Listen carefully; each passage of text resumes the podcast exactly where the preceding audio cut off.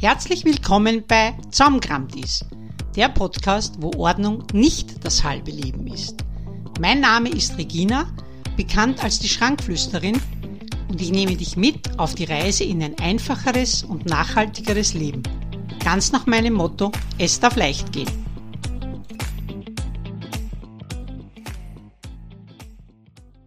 Ist. Mein Name ist Regina Hallbauer und ich freue mich, dass ich euch auf diesem Weg mehr Leichtigkeit, äh, Ordnung, einen gesunden Minimalismus und auch die Nachhaltigkeit näher bringen darf. Äh, ich bin zu meinem Beruf als Ordnungscoach gekommen mit 54 Jahren, als ich beschlossen habe, mich selbstständig zu machen. Also so richtig beschlossen. Vorher hat mich natürlich wie so oft ist, ein Burnout aus den Botschen kaut, wie der Österreicher so schön sagt. Und wie ich da so am Sofa gelegen bin und mir überlegt habe, was ich denn als nächstes tun möchte, ist mir nicht recht für eingefallen. Ich habe nur gemerkt, dass bei mir im Wohnzimmer relativ viel herumsteht und habe dann so nebenbei begonnen auszumisten. Und habe gemerkt, dass mit jedem Drum, das die Wohnung verlassen hat, ich mich ein wenig wohler gefühlt habe. Der Weg zum Ordnungscoach war dann noch ein sehr weiter. Ich habe nach einem Dreivierteljahr wieder zu arbeiten begonnen, bin in meinem alten Beruf als Verkäuferin zurückgekehrt in ein sehr großes Textilunternehmen.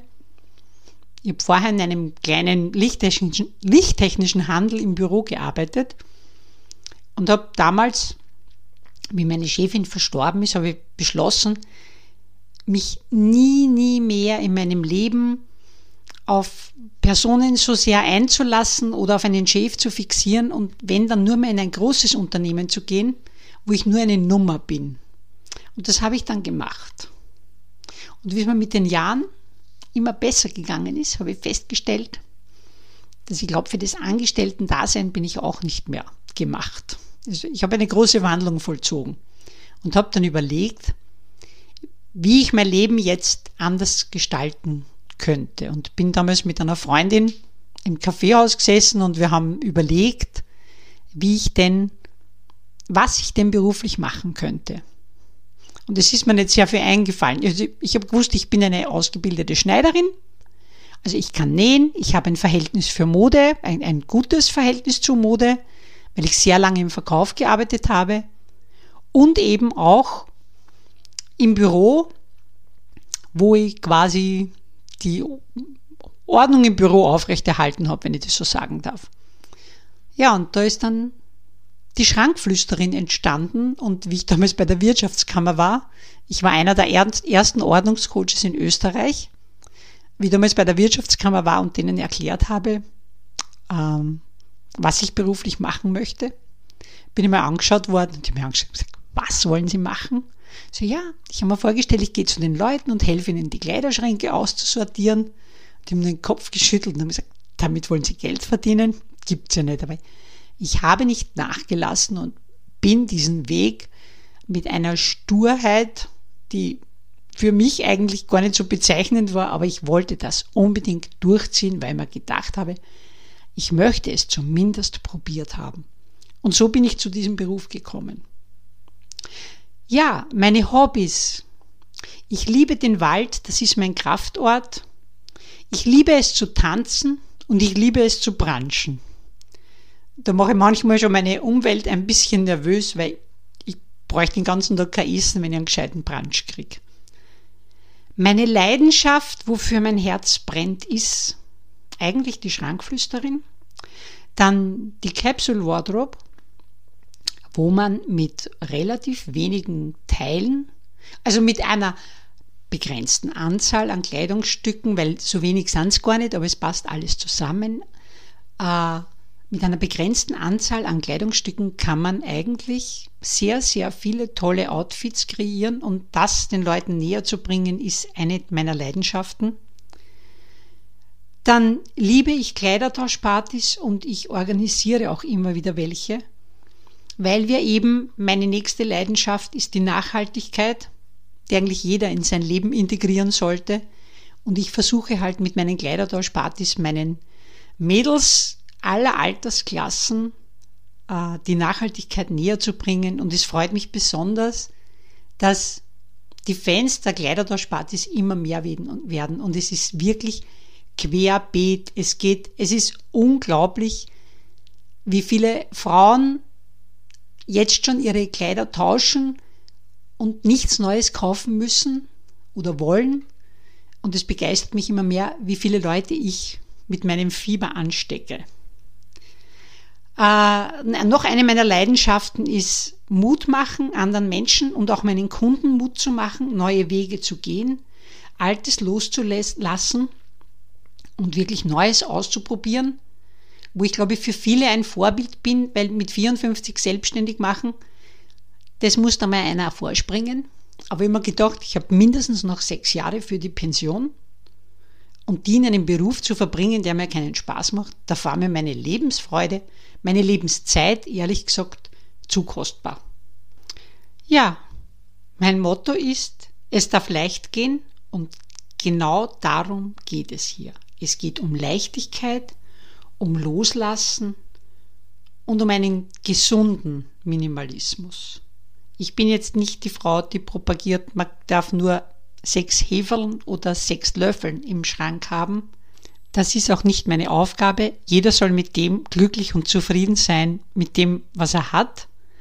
Ich bin dafür da, wenn die Leute nicht mehr wissen, wie es weitergeht, ihnen zu helfen, wie wir in, die, in den gesunden Minimalismus zurückkommen oder in die Normalität, sagen wir so.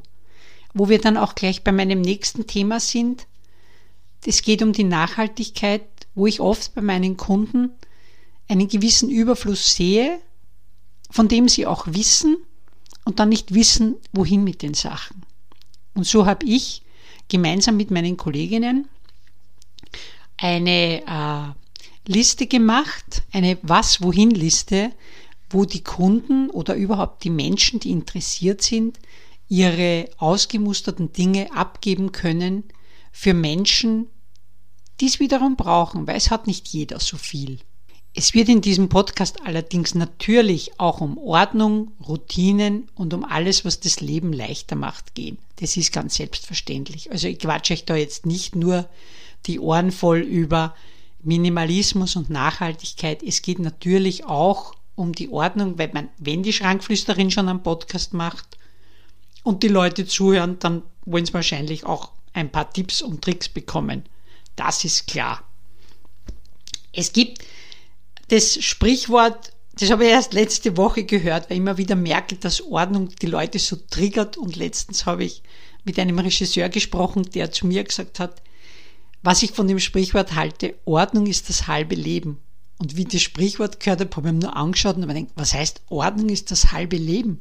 Das Leben ist viel zu kostbar, als dass wir die Hälfte von unserem Leben mit Ordnung verbringen könnten. Also wirklich, wirklich wahr.